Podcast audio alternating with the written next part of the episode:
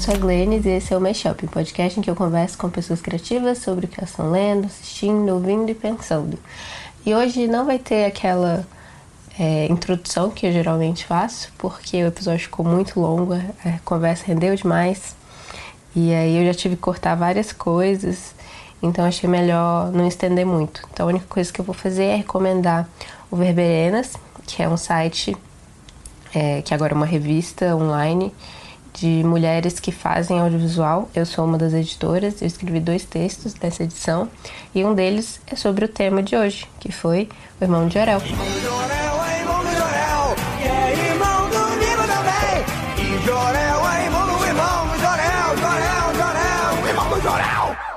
Olá, esse é o Mashup, eu sou a Glennis e hoje a gente está aqui com a Amanda Fontuzzi, que é escritora formada em teatro musical e vai começar o curso de animação na Belas Artes em São Paulo. E eu acho que isso tem um pouco a ver com o, o que a gente vai conversar sobre hoje. Você escolheu falar sobre o irmão do Jorel. Tem, tem total. E o legal é que, na verdade, o motivo pelo qual eu escolhi fazer animação, depois de ter passado por uma série de ai, tentativas e iniciativas artísticas, é que a animação sempre foi aquela coisa que eu assistia pra me relaxar, assim. É o que realmente é uma das coisas que me dão prazer de verdade, é a animação. E animações curtas, assim, geralmente voltadas pro público infantil. Eu já tive a minha, a minha fase Adult Swim, eu admito, uhum. mas hoje em dia não tanto, sabe? Às vezes eu fico um pouco tipo, nossa, Rick and Morty é meio macabro demais pra mim, sabe? É, e eu acho que a animação é uma coisa que me ajudou a sobreviver, assim, na minha adolescência, de certa forma. Por mais dramático que isso possa parecer, mas como é a adolescência. Eu posso, exatamente, como é a adolescência, inclusive, tipo, principalmente quando, né, se tratando da minha adolescência, porque eu sou uma pessoa que gosta de intensidades, afinal de contas. Uh, a gente estuda romantismo, né? A gente estuda romantismo na fase que a gente tá pior, assim, né? A gente pensa, Sim. poxa vida, não morri de tuberculose. Que chato. que tipo, é, exatamente. Damn it. E, e é isso, assim, realmente era legal. Era legal assistir Adult Swim no Cartoon Network, que era muito massa. South Park foi uma coisa que já salvou meu Natal, assim. É, Qual é a história? Tem um, pois é, então, pior que tem um episódio do South Park que é justamente um especial de Natal. E no final, os bichinhos, eles querem fazer o próprio Natal deles e, na verdade, eles são adoradores de Satã. É incrível. É, tipo, é um episódio bem legal de South Park, da oitava temporada, eu acho, se eu não me engano. E eu acho que eu posso um pouco escrever a minha, a minha história em desenhos, assim, sabe? Como eles me marcaram muito. E e eu outro dia tava pensando sobre. Eu fui. Eu não sei se você já viu um trabalho do Raul, que ele é muito legal. E ele faz um trabalho sobre o sonho das pessoas. E são 365 sonhos. E ele aborda as pessoas e faz videozinhos. E ele veio me perguntar qual era o meu sonho. E eu fiquei um tempo assim, pensando, putz, ferrou, qual que é o meu sonho? E eu descobri que o meu sonho era que as coisas tivessem a mesma textura e consequência dos sonhos, assim, que eu pudesse viver uma realidade que tivesse esse tom onírico. Uhum. E aí depois de muito tempo eu percebi que é a animação que traz isso para a realidade. E eu gosto muito. É isso, sabe? A animação é um lugar onde a cabeça das, das personagens pode explodir e tá tudo bem na cena seguinte. Eu amo essas, essas metáforas que são levadas ao extremo na animação. Uhum. Enfim, é, é um mundo muito rico é uma é um filtro que você põe na realidade que que não tem limites realmente. Eu gosto muito disso. Não é só o fantástico, é quase um realismo fantástico, assim, é trazer isso pro para algo quase palpável, assim. É, quase cotidiano, eu acho. Eu acho que, inclusive, por isso que eu gosto muito desses desenhos específicos que, que têm curta duração, assim, principalmente os desenhos do Cartoon. A gente tá falando de Irmão de Jorel, né? Eu dei, tipo, tô falando de animação de uma maneira geral, mas assim. É, eu gosto muito, por exemplo, de Gumball também, que, que tá falando de uma família só, né? Que tá falando de uma. No fundo, é uma criança de, sei lá, seus 9, 11 anos. Eu acho isso incrível como o desenho consegue trazer para um lugar fantástico coisas muito cotidianas e, e uhum. consegue é, transbordar isso, como a comédia de fato, né? E eu acho que é isso. Quando o desenho consegue ser a última fronteira da comédia, eu gosto. Não que eu não goste de desenhos dramáticos, assim. Amo o Ian Flux também, sabe? Mas. Tem espaço para tudo. Tem espaço para tudo, com certeza. Mas eu quis trazer esse recorte e escolhi Irmão de Jorel. Tá. Louco. E é legal também que é uma das únicas animações brasileiras, né? Então, exato. Foi um motivo pelo qual eu escolhi Irmão de Jorel. Eu podia ter escolhido outras das quais eu também gosto muito. Mas eu escolhi Irmão Jorel por alguns motivos. Um foi é, por, por ser uma obra aberta. É, eu pensei nisso, que o legal de escolher um seriado é que ainda não acabou. Por exemplo, o Regular Show acabou. Eu sei como foi o fim de Regular Show. Uhum. Irmão de Orel eu não sei. A terceira temporada foi aprovada e vai rolar. Eu amei a primeira e a segunda. Pode ser que a terceira seja horrível. E pode ser que eu não goste mais de Irmão de Orel, sabe? Então, eu gosto disso, assim, de ter escolhido uma obra aberta. Por isso que eu escolhi um seriado, de certa forma, um desenho é um seriado. E uh, uma obra brasileira. Assim, pode soar um pouco estranho e não sei. Eu tô falando aqui como uma amadora e eu gosto de estar nesse lugar de amadora. Eu não vim com um milhão de pesquisas, eu podia, sabe, tipo, nossa, sei lá, irmão de Jorel e a ditadura militar, e eu podia, sabe, vir aqui com você e, ai, sei lá, esmiuçar vários temas, mas eu queria vir como uma amadora mesmo, assim, eu queria trazer essa minha paixão pelo desenho. Sim. Mas, mas... uma coisa engraçada do que acabou acontecendo no Mashup, nesses três primeiros episódios que vieram antes desse agora, foi que o primeiro foi com uma amiga minha que é escritora e a gente falou de um álbum visual, então era música e cinema. E aí o segundo episódio foi com a Raíssa Martins, que foi minha amiga, minha colega de faculdade no curso de audiovisual, e a gente falou sobre balé, que foi uma coisa que ela fez desde sempre, mas que é, de certa forma é um hobby para ela.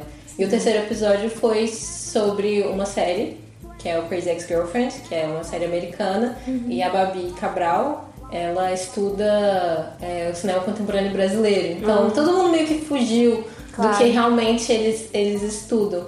Eu acho que tem a ver também com isso do, do, das nossas referências, muitas vezes não serem tão, uma coisa tão direta. Total, eu acho. E, sei lá, assim, também, eu, eu quero, é o que eu falei, eu quero poder dar espaço ao lúdico e não é muito ruim quando você se diz especialista em alguma coisa, porque tudo que você fala tem que ter um teor de verdade, assim, uma pretensão de verdade, sabe? E eu não sei. Por exemplo, um dos motivos pelo qual eu gosto muito do Irmão de Jorel, como eu estava dizendo, eu escolhi Irmão de Jorel por ser brasileiro, é porque eu reconheço o brilhantismo do Irmão de Jorel por ser brasileiro e, e eu consigo ver no Irmão de Jorel coisas de várias animações das quais eu gosto, juntas em uma animação só. E eu fico me perguntando, cara, é um dos pouquíssimos, eu acho que é o único desenho é, nacional que já foi parar no Cartoon Network. De depois eles, na verdade, o Estúdio Copa até entrou com uma, uns outros curtas, assim, uns desenhos bem pequenos no Cartoon, mas eu acho que o Irmão de Orel foi o primeiro. E, e, eu tenho essa tendência a acreditar que pra gente conseguir ganhar destaque em alguma coisa, a gente tem que ser mil vezes melhor, assim, sabe? Isso é muito maluco. Mas outro dia eu tava vendo um programa do Jim Fallon, porque eu tava vendo o Benedict Cumberbatch, meio obcecado, procurando. Tava mesmo, admito. E, e, eu lembro que ele tava falando justamente com a, com a atriz do da Mulher Maravilha, a Gal Gadot. Gal Gadot. E tipo... E eu lembro que, que, ele, que ele tava meio... Que, que tudo girava um pouco em torno dela ser israelense, né? E, por exemplo, quando ela foi aprovada pro Mulher Maravilha, chegaram pra ela e ligaram e disseram ah, então, a gente tem uma personagem, Mulher Maravilha, não sei se você conhece. Sabe? Tipo, aí dá vontade de dizer, claro que a gente conhece, meu. Vocês fizeram um ótimo trabalho colonizador, sabe? Assim, tipo, imperialista, sabe? É, da cultura norte-americana. Essa que é a verdade. Eu conheço Reese's, eu conheço, tipo, eu conheço tudo que vocês podem me vender. Agora, provavelmente você conhece muito menos do que eu conheço, sabe? Assim, é, a começar, por exemplo, sei lá, que eu falo português, sabe? Eu fico pensando sobre isso, assim. E eu não sei até que ponto é, uma obra brasileira para receber um destaque, cara, a pessoa tem que se puxar muito mais, sabe? Sim. De repente. Nossa, tem um episódio de Dear White People que é exatamente sobre isso. Que é, é, é uma universidade Sim. Ivy League. E é, foi o episódio, eu acho que é o episódio 5 que foi dirigido pelo Barry Jenkins, que é o diretor de Moonlight também. Sim. E aí é, no episódio tem meio que uma trivia contest, assim, um concursozinho de, de, de é, fatos estranhos, fatos estranhos não, fatos históricos, coisas que, que as pessoas precisam saber. Aí é um, é um universitário negro e um universitário branco. E o universitário negro sabe todas as coisas sobre a história branca, porque é uma história considerada universal mas o cara branco, se ele conhecer toda a história dele, ele certamente não conhece nada sobre história negra. Então, Pois é. tipo, E, é, exato. Então, pronto. E daí eu justamente penso sobre isso, assim. Que quando é, brasileiros, sei lá, foi o Juliano, Henrico e o Daniel Furlan, né, que fazem, são os criadores dos Irmãos Jorel. Com certeza a referência que eles têm, assim, é de uma riqueza e, e de um tamanho, e sei lá se eu tô falando bobagem, sabe? Mas muito maior do que de repente da galera que faz um desenho norte-americano, do qual eu posso, assim, que eu posso curtir muito, mas que de repente não tem o mesmo número de referências que a gente tem. Porque ele vai falar não só de coisas que nos são familiares, né? Tipo, como o Antônio Prata faz, né? É, que vai falar da infância brasileira com qual a gente vai se identificar, como ele vai justamente colocar essa essa cultura, seja norte-americana, essa cultura que a, gente, que a gente recebe de fato, porque eu não vou negar, sabe? Tipo, eu curto mesmo é, o meu imaginário pop, né? Ele foi construído numa língua inglesa, assim. E ele traz isso para esse contexto da gente, assim, ele reconhece isso. Então ele faz uma coisa que é muito autêntica é, e com a qual a gente acaba se identificando muito, porque é isso, assim, né? Eu como brasileira é, inserida nesse contexto, nesse contexto pop, nesse contexto do, do action figure, sabe? Tipo, é muito legal isso.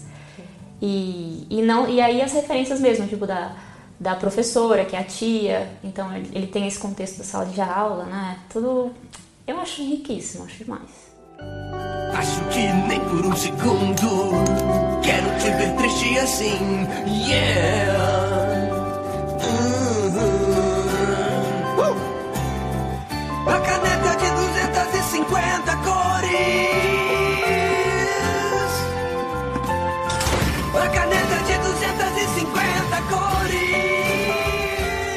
Eu tinha visto alguns episódios picados, aí agora que você pediu pra gente conversar sobre ele, eu assisti uma caralhada de episódios e os específicos que você tinha pedido também. Que acabou focando. Acaba que a série ela não tem muito aquela uma linha narrativa que você precisa seguir, mas nos que você nos que você me passou especificamente tem um pouco do relacionamento do, do irmão do Jorel com a Lara. Pois é, o que acaba sendo um pouco engraçado, assim, porque não é que fosse intencional, mas talvez porque eu acho muito rico, assim. Depois eu fiquei pensando, poxa, eu indiquei episódios que a gente não viu tanto alguns outros personagens, tipo, ou outras personagens. Eu gosto de falar as personagens, porque é um dos pouquíssimos substantivos gerais que a gente pode usar feminino Sim, e a que gente usa masculino, masculino. então as personagens. É, a gente acaba não falando muito do Nico, o próprio Jorel não apareceu muito. É, tem o Carlos Celino, conselheiro amoroso, que eu acho maravilhoso, assim, que é o, é o vocalista da banda sim, do Nico. É muito bom. Ele é maravilhoso, é um personagem incrível, assim. As dublagens são impecáveis pra mim. Eu tava vendo vídeo sobre a, a que faz a, a voz da Lara, a mesma que faz a Melissa voz da, Garcia, da, né? Da vovó, da da vovó vovó Juju. Juju. E todas as novinhas, todas as menininhas dela que faz. É, ela é a diretora, eu acho, né, da, de dublagem. assim. As dublagens são muito Ela é boas. bem foda. E ela fez, tipo, altos outros desenhos na nossa infância. Assim, como Ah, dublagem. Essas são. Ela faz como voz original. Inclusive, tem toda uma distinção entre né, dublagem e voz original. Hum. Porque como esses, esse desenho é originalmente brasileiro, essas são as primeiras Ah. vozes que eles fazem. Inclusive, as animações são feitas depois de eles atuarem com a voz. Então, tipo, eles acrescentam trejeitos dos atores Ótimo. personagens. Legal. E É dublagem traz- já é outro, já é outra Total, é isso que você. é, faz todo sentido isso, porque traz muito mais autenticidade, né? É uma coisa que eu noto muito na voz, no desenho, assim, como isso. Às vezes desenhos pecam justamente pela falta de espontaneidade das vozes. Então, Sim. ótimo, que bom que é assim. Inclusive, me- uma das melhores dublagens que eu acho que todo mundo sempre comenta é do Yu Yu Hakusho, que foi que eles realmente colocaram a cultura brasileira do, no, na dublagem e tornou a coisa muito mais autêntica, muito mais relacionável. Assim. Legal. Isso também é um motivo pelo qual eu acho que o Irmão Jorel é encantador, então, por causa dessa questão das vozes, né? Porque faz diferença, sim. E- O MC da tá no episódio. Pois é, eu descobri que o Irmão de Jorel acabou ficando muito conhecido por, por isso, por Emicida estar num episódio. Sério? Que é justamente que aparece a. que é MC Juju, o nome do Sim. episódio, porque Que a vovó Juju. rap battle. É, e a vovó Juju fala, falando de abacate, abacate. Eu acho aquela personagem. Ai, meu Deus, Ela é incrível. sensacional. Eu gosto. É isso, porque os personagens, as personagens, por mais que elas sejam quase arquetípicas, elas têm uma complexidade e uma profundidade que as torna muito humanas. É, é aquilo, exacerbadamente humanas. Então, por exemplo, um dos episódios que eu escolhi foi aquele Em Busca de Liberdade, porque tem as duas vós, e eu gosto muito E eu fiquei tão feliz que tem a família, tipo, tem a mãe, tem as avós, não- eles não são órfãos. tipo, É, exato. E isso é uma coisa legal também dos episódios que a gente vê. Como a família, ela é muito parça, assim, né? Nossa, a mãe dele é tipo mãezona, o pai. Eu. E nesse episódio, depois a gente fala um pouco mais da família, assim, eu gosto muito porque o Edson, que é o pai dele, é aquele cara, sabe, super militante, que foi da esquerda, do teatro, não sei o que, jornalista. É quando chega o momento em que ele tem que agir porque as, as velhinhas sumiram, elas foram em busca de liberdade, aí ele fala: liberdade, que coisa mais antiquada. E, e de repente ele fala: a melhor coisa a fazer numa hora dessas é ficar sentado junto ao telefone. Então você vê que de repente, sabe, As contradições. Exato, as contradições da personalidade dele, assim. Tem outro episódio porque a mãe dele, a Danusa, é toda fit, né? E super fitness louca dos sucos púrpura, né? E tem um episódio que, que ele, o, o Edson, o seu Edson sai com o irmão de Jorel pra comer um sanduíche. E um hambúrguer, assim. Ai, e a mãe descobre, cara, e aquilo é uma traição, né? Muito bom. E... Eu consigo ver algum uma coisa desse tipo acontecendo na minha família também. Total, né? Perfeitamente plausível, assim. E, e muito do nosso contexto, que eu acho muito legal. É muito massa também ver que é tipo, é 2000, é a década de 2010, mas as referências dos anos 80 são muito fortes. Fico tipo, maravilhoso. Pois é, porque, porque é, de certa forma, é, uma referência autobiográfica, né? Porque é o que se tem como referência. Inclusive, né? O irmão do Juliano Henrique é o Jorel. Sim. de fato, é Jorel. Vamos, vamos, vamos falar pra todos os ouvintes. Gente, o irmão do Jorel chama Juliana. que é- meio isso, né? Tipo, exato. E então ele tem essas referências. E isso também é outra coisa muito interessante dos desenhos, né? Não existe a necessidade do, ah não, olha, é de tal década, tá? Ah, eu acho que a, né, a reconstrução não foi tão boa, sabe? Não, cara, Tipo, foda-se, é um Exato, desenho. vamos construir, é um desenho, tipo, a casa é incrível. Gente, eu, eu lembro que eu acho que a primeira coisa que eu notei, a primeira vez que eu vi um episódio do Irmão de Jorel foi o cenário da casa deles, assim. A casa é incrível, ela é de uma riqueza, e eu acho que isso é uma coisa que é uma tendência dos desenhos, né, de, um- de uns tempos pra cá, é justamente um enri- enriquecimento do- dos cenários, porque a gente tem mais, é, mais ferramentas para que os cenários sejam né, ricos. E a, e a simplificação das personagens, assim, né? Tipo, a estilização cada vez maior para que eles possam ter mais mobilidade. Porque os desenhos estão ficando mais frenéticos. E é uma coisa da qual eu gosto também. Se você for parar pra pensar, da geração da minha mãe, os protagonistas dos desenhos eram adultos, sabe? Eram os Flintstones, os Jetsons, é, os Argonautas. Eram, os Argonautas até tem, né? Uns meninos meio adolescentes, assim, não sei. Hanna-Barbera. Hanna-Barbera eram adultos. Sim. E os desenhos eram meio lentos, isso é muito engraçado, né? Aí começa uma, uma herança da Warner, eu acho, a gente tem. Porque aí começa com os Looney Tunes. Mas eu acho que o foi os Animaniacs. Assim, eu acho que os Animaniacs é tipo. É isso, assim, vamos, vamos pegar as possibilidades do desenho e vamos trazer a metalinguagem, né? É, isso também é uma coisa que a gente percebe nos desenhos atuais, a questão da metalinguagem muito forte. Na- os Animaniacs, o tempo todo a gag é em torno disso. Do tipo, ah, não, a gente tá no desenho, então vamos fazer isso. O tempo todo. E, e não tem um desenho que eu tenha visto hoje, assim. Talvez o Regular Show não tenha, não me lembre. Não, tem sim. Pior que também tem essa coisa do da metalinguagem no desenho, assim, do desenho entender que ele é um desenho, sabe? E no Irmão do Jorel também tem no último episódio da segunda temporada. Porque eles brincam com uma coisa como se fosse um anime, assim.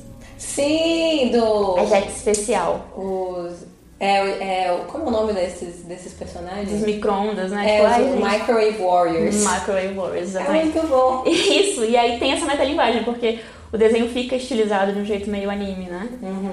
Então. E aí usa umas tropes do anime também. Isso, exatamente.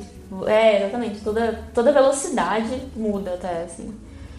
E, e é isso, e eu acho que de, de uns tempos pra cá a gente tem visto que os desenhos têm tido protagonistas crianças. Isso é muito legal. Quando eu paro pra pensar, eu vejo o Jorel, eu tenho quase 30 anos. Mas o Cartoon Network é um canal feito para crianças de 7 a 11 anos. E de repente o Jorel, ele tá abordando questões, ele aborda questões que são inteligentes. Por exemplo, a empregada doméstica deles é um polvo, sabe? Eu acho que isso deve ser levado em consideração, assim, com, com uma delicadeza. Ele não, ele não está fazendo isso à toa, assim. É, o que isso quer dizer, sabe? E eles têm várias críticas. Eu acho que no começo, aquele cara que faz o que faz o trabalhador, de uma maneira geral, eu acho que ele se vestia como macaco. Eu posso estar enganada. Depois eles sacaram e eu acho que eles deram uma aliviada nisso. Mas é sempre o mesmo cara que faz esses trabalhos, sabe, tidos como é, trabalhos, não sei, assim, tipo, ah, o, o frentista. Braçais, assim. É, o frentista, o cara que cuida da loja, sabe? Tipo, é, é sempre o mesmo personagem. Assim como no Gumball. O Gumball usa esse mesmo. é, esse mesmo. Essa é, essa mesma artimanha, assim, sei lá. Não é bem isso que eu queria falar, mas é isso. E então é, é interessante porque é um desenho muito inteligente. Ele trata, ele trata sim da questão da ditadura. O, E os soldados e policiais são os todos palhaços. são todos palhaços. E é super legal, porque tem uma hora, né, que alguém. Dormindo, acordado, dormindo, tem uma hora que alguém fala que ele não gosta de arte. E aí o soldado levanta, quem não gosta de arte? Tipo, sabe? Isso é muito interessante. Então, o tempo todo ele tá tratando de questões que são devem ser levadas em consideração e de forma muito leve, assim. Eu acho que ele trata a questão do gênero de uma maneira inteligente, é, leve e, e gostosa, assim, sabe? Sem, sem trazer sem trazer questionamentos muito polêmicos, talvez, porque também, sabe, não tá ali pra isso, ele tá ali pra divertir. É um desenho pra divertir. E eu nunca tinha parado pra pensar que que na verdade são crianças que assistem. Aí eu comecei a ver os comentários, os comentários no YouTube, assim, sabe, do canal do Cartoon. E foi muito legal, porque eu dormindo, acordar dormindo mesmo, tinha uma, uma pessoa que comentou, eu não entendi nada, mas adorei. e aí eu pensei, cara, é feito pra criança, e as crianças estão curtindo. Como eu curtia desenhos que hoje eu vejo de novo e penso, nossa, era meio adulto isso aí, né? Aham. E a gente não, não percebe, às vezes. É isso, né? A gente não tá entendendo nada, mas tá absorvendo tanta coisa. Eu vi hoje um vídeo de duas, duas nenéns, elas não deviam ter nem dois anos, assim, elas não conseguiam falar ainda. Mas elas assistindo Frozen e elas atuando Frozen. E cada uma tinha um personagem. E é, tipo, a- é aquela cena quando elas são crianças, uma tá tentando acordar a outra.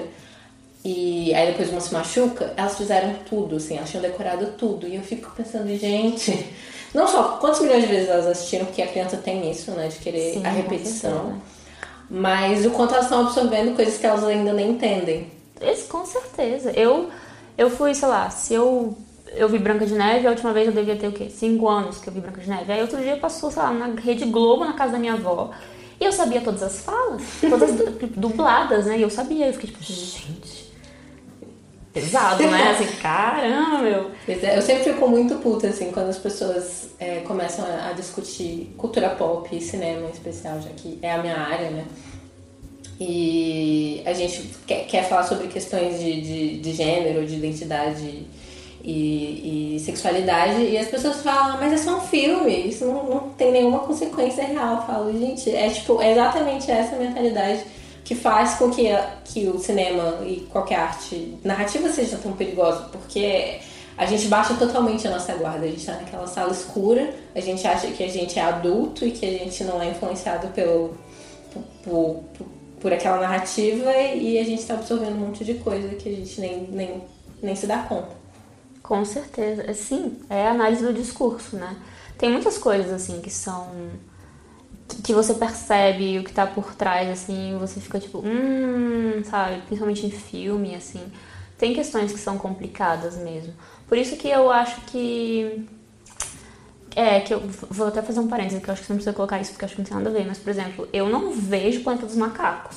Porque Planeta dos Macacos é muito um discurso bélico norte-americano, assim, sei lá, o último que eu vi que foi, sei lá, o dois ou três, pra mim era óbvio aquilo, sabe? Tipo, a necessidade de ter arma e, e era tudo tão claramente pra mim um, sabe, um discurso pró-guerra e pró-armamento que eu fiquei, gente, não é possível que ninguém tá vendo isso, assim. Sim. Eu fiquei muito Mas- chocada. Pois é, mas aí é tipo, a minha. O que eu quero que as pessoas vejam não é nem tipo. É, não é aquela coisa, parem de assistir, ou essas coisas que eu não gosto não deveriam existir. É, tipo, assistam com, com, de forma Percebam, crítica. né? Exato. Sim, e, e é, isso é tipo ser a chata do rolê e, e tirar Sim. toda a diversão da parada, né? Tipo. É. Pois é, eu acho. Mas assim, eu, eu encontro diversão nisso. Claro. Essa é a parada. É, eu acho Mesmo que- as coisas que eu gostava quando eu era criança e que eu reassisto agora com um olhar mais crítico, isso também é Sim. massa. E tipo, perceber o que, que a gente. O que, que a gente estava sendo alimentado o tempo todo. O último episódio que, que eu gravei aqui do Mashup sobre o Crazy Ex-Girlfriend, que é basicamente é, uma história dessa, dessa mina que tem problemas mentais e tal, e acha que vai encontrar a felicidade é, quando, quando ela encontrar a felicidade amorosa, romântica. É basicamente o que a gente aprende ao longo da nossa vida, assistindo todas as comédias românticas e filmes da Disney. Que a narrativa e a jornada da heroína é encontrar um cara no final. Sim, com certeza. Pois é, por isso que eu acho, né, assim, tentando não fugir muito do assunto, que por isso que eu gosto Pode muito, fugir do assunto. Pode fugir do assunto. Mas agora eu vou meio que voltar. Por isso que eu gosto tanto dos desenhos contemporâneos. E eu sou uma grande defensora dos desenhos contemporâneos, porque é isso, sabe? Poxa, você trouxe a criança pro protagonismo, sabe? Você, você não tá mais fazendo é, desenhos para as crianças se comportarem bem. Eu lembro que teve uma coisa muito polêmica no Cartoon Network, que foi é, uma vinheta que eles tinham, que era uma pura anarquia, assim, e no final rolava um a gente faz o que a gente quer. E os pais ficaram loucos e, e, a, e a vinheta teve que sair do ar, sabe? E, mas, sei lá, se você for pensar, os desenhos são muito mais. É, é isso, eles são muito menos é, dogmáticos, de certa forma, assim, muito menos uma cartilha de educação do que eles já foram, sabe?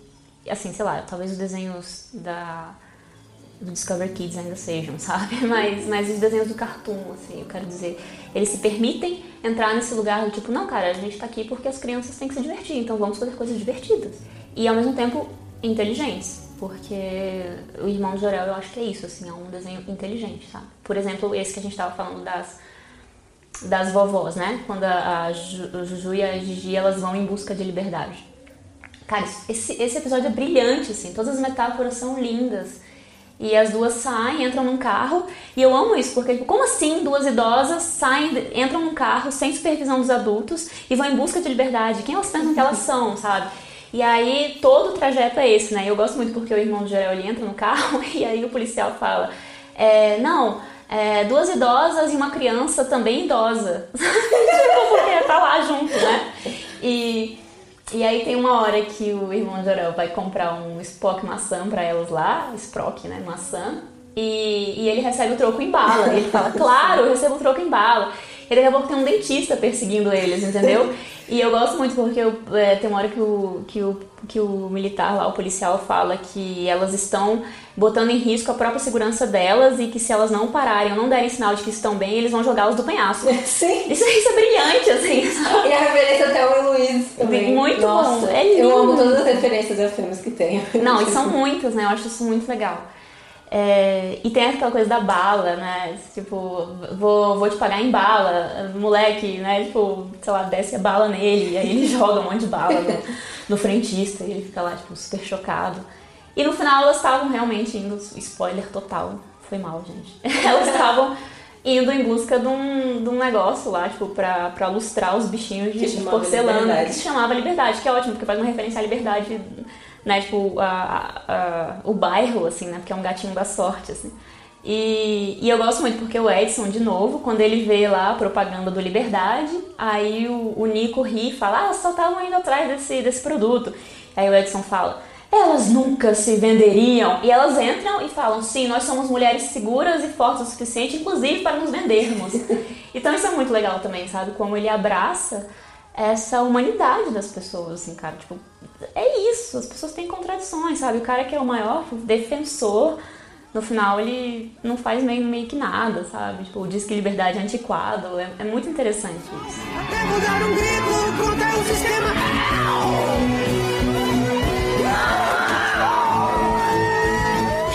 Por exemplo, a questão do gênero quando ele entra é, Fúria e Poder sobre Rodas, uma coisa assim. É, é o do, do Roller Derby. Eu amei esse episódio. Derby. E é fofo, né? Porque a Lara chega e fala: é, Você chama alguém de mulherzinha quando a pessoa é incrível. Eu acho muito fofo, assim. É, e é, de, de novo, né, essa questão do gênero entra tipo: Ah, o menino não pode jogar porque só pode menina. Isso é muito interessante. Você pensa: É isso, é, o público desse desenho tem 11 anos. E é muito legal a maneira como eles estão vendo isso, sabe? Com certeza. No, no, na bombada brutal também tem isso, de ele dançar e fica zoando. Você tá fazendo balé? Eu estou fazendo dança contemporânea. É, exatamente. Nossa, como assim, né? É pior ainda. E é, eu gosto bastante. É. Eu fiquei pensando sobre essa questão de gênero no, né, nesse desenho justamente por conta do que o Juliano Henrico, que é o criador, ele fala que era pra ser um personagem meio que universal, né? E, e é esse menininho que não tem nome, porque ele é irmão do Jorel, porque o Jorel é incrível. Então aquele, aquele menininho que nunca teve um espaço e que nunca se sentiu representado de alguma forma. E está sempre à sombra do irmão. E de alguma forma esse personagem representa todas as pessoas do universo. Mas eu sempre fico tipo, hum, eu quero que todo mundo saiba que na verdade ele é o Juliano, que ele tem um nome, porque eu não acredito nisso de uma pessoa que represente todas as pessoas. É, eu também acho que isso não existe, assim. Eu acho que o que existe na- são, são diversas individualidades mesmo, assim. Ninguém é igual Com certeza. a ninguém. E isso não nos torna melhores. Isso que é o legal, assim, na verdade. Cara, Mas é aquela coisa, a gente sempre volta, né, para todos esses. Muitos filmes infantis e filmes blockbusters que, que tem isso da jornada do herói muito forte e que, que de certa forma é feita para todas as pessoas se identificarem com, inclusive mulheres, inclusive é, pessoas negras, são sempre homens brancos, porque eles são vistos como, de certa forma, um padrão e como se todos os sentimentos deles fossem universais. E eu acho que a gente tem que desafiar um pouco essa, essa ideia. Eu acho, mas eu acho que a gente tem que desafiar essa ideia é, tendo, por exemplo, porque eu não posso é, julgar o, o Juliano por ter feito uma obra pessoal dele. Não, entende? com certeza. Que o personagem é masculino. Agora, por que, que eu, como mulher, e eu tô dizendo isso porque existe esse caso e eu já considerei esse caso, por que, que eu, como mulher, eu tenho que fazer um personagem masculino quando eu vou falar? Por que, que eu não posso fazer um personagem feminina e esta personagem feminina não pode ser tão aceita quanto o irmão do Jorel, por exemplo, entende? Porque quantos desenhos você conhece que tem um protagonismo de uma criança feminina? Por exemplo, o Gravity Falls tem dois irmãos, né? É o Dipper e a Mabel. Mas o protagonista, de certa forma, é ele. Mas ela é a personagem que é luminosa, assim. Ela é a personagem que vai, rouba a cena. E ela é que é a personagem incrível e que é super cativante, sabe? E eu acho legal, assim. Mas eu acho que os criadores são homens também. Então, Mas é aquela coisa, é como, é como as pessoas às vezes conseguem entrar no, no mainstream mesmo. Por exemplo, a J.K. Rowling, ela especificamente fez um menino. E Harry Potter não seria a mesma coisa se fosse uma mulher. Seria. O marketing teria sido outro. Teria, sido outra teria sido feito pra mulher, pra, pra meninas adolescentes. Então, mas e todo é- mundo assim, e todo mundo lê, não só meninos, porque é um menino como protagonista. Então, eu não tô falando que porque as mulheres estão muito mais abertas a aceitarem protagonistas homens do que os homens estão abertos a aceitarem Exatamente. protagonistas mulheres. É toda aquela questão do, da história única que a Chimamanda Ngozi fala num TED sobre. É basicamente aquilo. Você tem um milhão de histórias sobre homens, então os homens passam a ser criaturas complexas que podem ter mil motivações. Então a gente aceita que homens brancos, héteros, sejam se- é, sejam pessoas, sejam anti-heróis em séries como Breaking Bad, Mad Men. Então a gente tem essa ideia de que eu, se eu colocar esse personagem aqui, eu não vou estar falando que ele é. que todos os homens brancos são assim. É, ela tem uma tirada durante essa, essa palestra que ela deu, ela fala sobre o primeiro livro que ela escreveu, que tinha um personagem que batia na esposa. E aí ela estava assinando livros e um cara chegou, nossa, que pena que é, homens nigerianos batem nas suas esposas e são abusivos. Aí ela virou assim, eu acabei de ler um livro chamado Psicopata Americano e é uma pena que jovens americanos brancos é, sejam serial killers e assassinem mulheres no seu tempo livre. E aí Pois ela é. foi tipo, Justo. Às vezes me incomoda muito me entender como escritora, porque muitas vezes é, as escritoras elas são entendidas como, nossa, você é tipo uma escritora incrível, por que, eu não posso ser tipo writer? Sabe? E dane-se, assim. Por que que, por que que a Zadie Smith tem que ganhar o Women's Prize? Por que ela não pode ganhar, sabe, Writer's Prize, assim? E eu acho isso, sabe, tem lugares em que isso não se justifica. Por exemplo, na literatura, na, na, no cinema, no seriado, no desenho. Não teria porquê. diretora belga, Chantal Ackerman, que ela falava, ela era uma mulher lésbica e ela se recusava a colocar os filmes dela só em festivais que eram voltados para o público LGBT ou, ou, ou, pra, é, ou se inscrever para prêmios que eram só para mulheres, porque ela queria estar no mesmo patamar que todos os cineastas, não só. Exato, não é isso. Assim, eu, eu acho hoje, pra mim, a Zadie Smith é tipo a maior escritora, o maior escritor.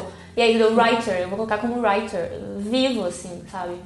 É, eu acho ela incrível, incrível, incrível, incrível. É isso, pra mim, ela escreveu uma obra-prima aos 25 anos de idade, sabe? E, e pronto, isso é incontestável. Você não tem, tipo, ela. E, e por que, que eu gosto muito do, do White Thief? Porque ela vai falar. Ela fala de homem, ela fala de mulher, ela fala de negro, ela fala, sabe, de, de, de oriental. E ela co- consegue colocar todo mundo no livro dela e ela trata todo mundo com humanidade e ela desenvolve todo mundo lindamente. Você vê o lado de todo mundo. E, sabe, não tem o vilão ali, tipo, sabe? Não tem aquela coisa, tipo, nossa, você... Não tem o você, homem branco, manezão, também não tem, sabe? Tipo, você, pobre vítima. E ela consegue colocar isso no livro dela com uma inteligência, assim, uma sensibilidade. E, e eu acho impressionante, sabe? Eu acho incrível e eu acho que isso, sim, tem que existir mais. Mas eu também fico... Não sei, assim, até que ponto... É, a gente também, eu acho que a gente também não pode exigir de todo mundo que, que, que faça isso, entende? Assim, é isso, eu não, sabe, não posso condenar quem se permite escrever uma história pessoal ou é, entender-se como a sua própria particularidade e isso faz a, coisa ser super leve, palpável. Mas é exatamente isso, é particular. É particular, isso pra mim é inegável. Sim. e, e é um discurso muito ingênuo dizer que é uma coisa geral. Eu conheci, cara, um menino. é, inclusive, é muito engraçado essa pessoa, porque foi uma das pessoas que- com quem eu comentei sobre o Irmão de Jorel. E eu falei, cara, Irmão de Jorel é incrível. E eu tenho um pouco isso com a obra de arte, assim, porque eu tenho que me apaixonar.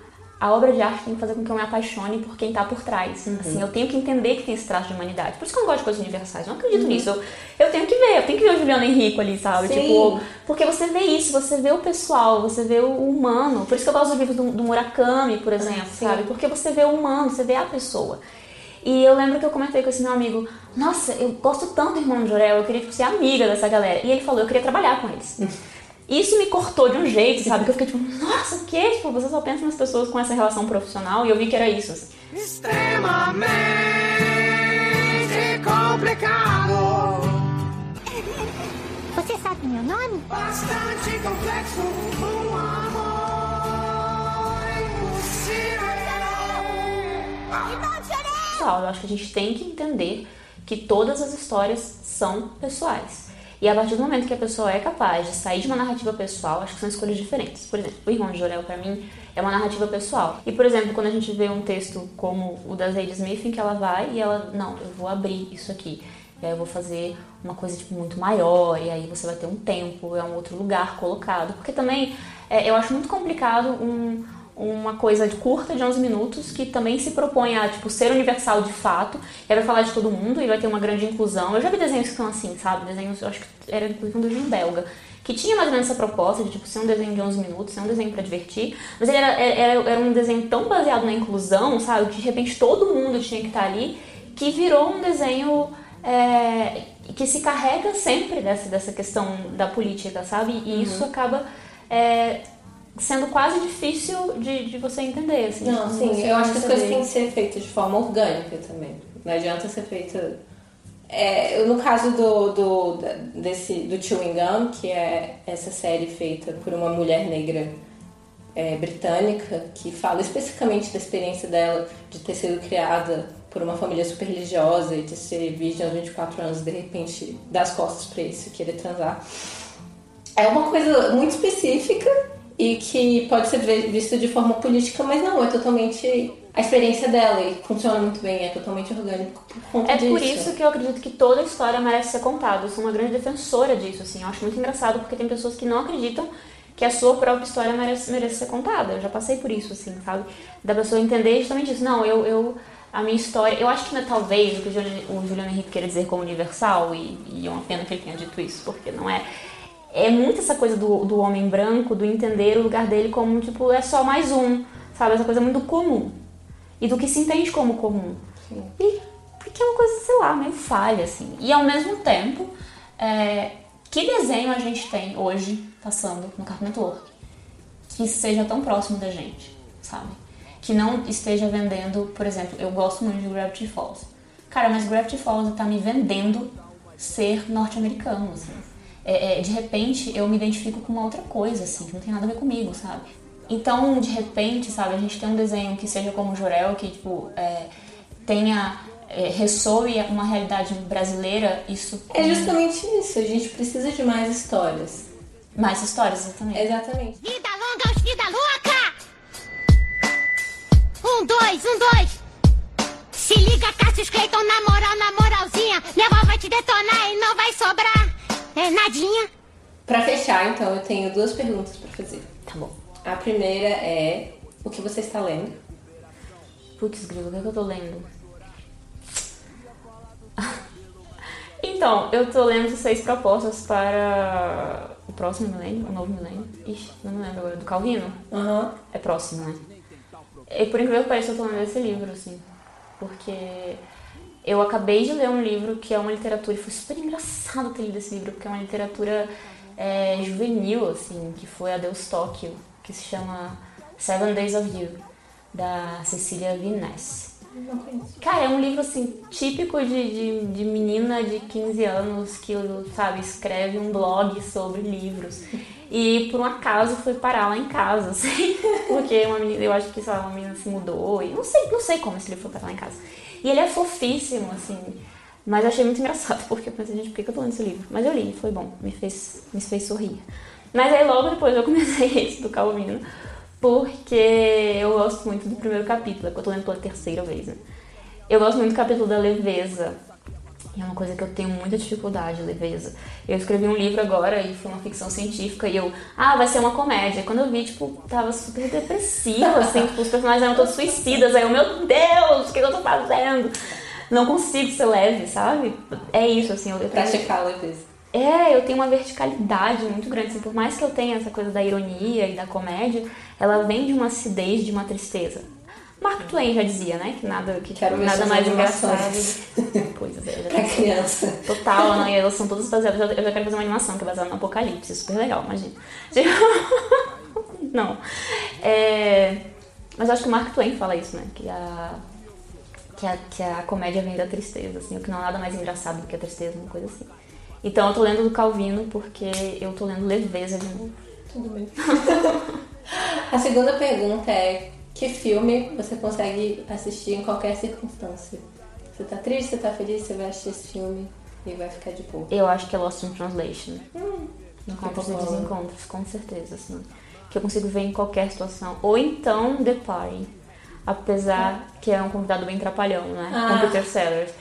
Por mais que, que exista essa coisa do red face, assim, né? Tipo, que, que, que o Peter Sellers é um indiano pintado, eu acho um filme muito bonito, assim. É um filme que, que quando eu tô triste ele me faz rir, quando eu tô feliz eu, eu vejo uma coisa ali que ressoa um pouco comigo, eu acho bonitinho. É, acho que são os meus filmes. Mingau, hey,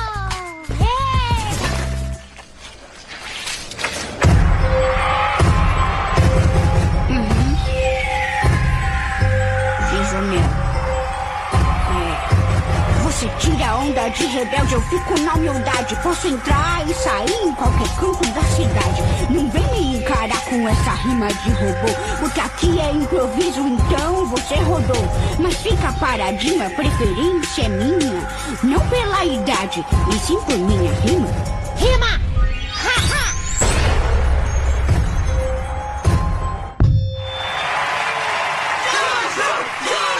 Ô, mano, pode crer. Respeitar o idoso é compromisso também, mano. Tá tranquilo?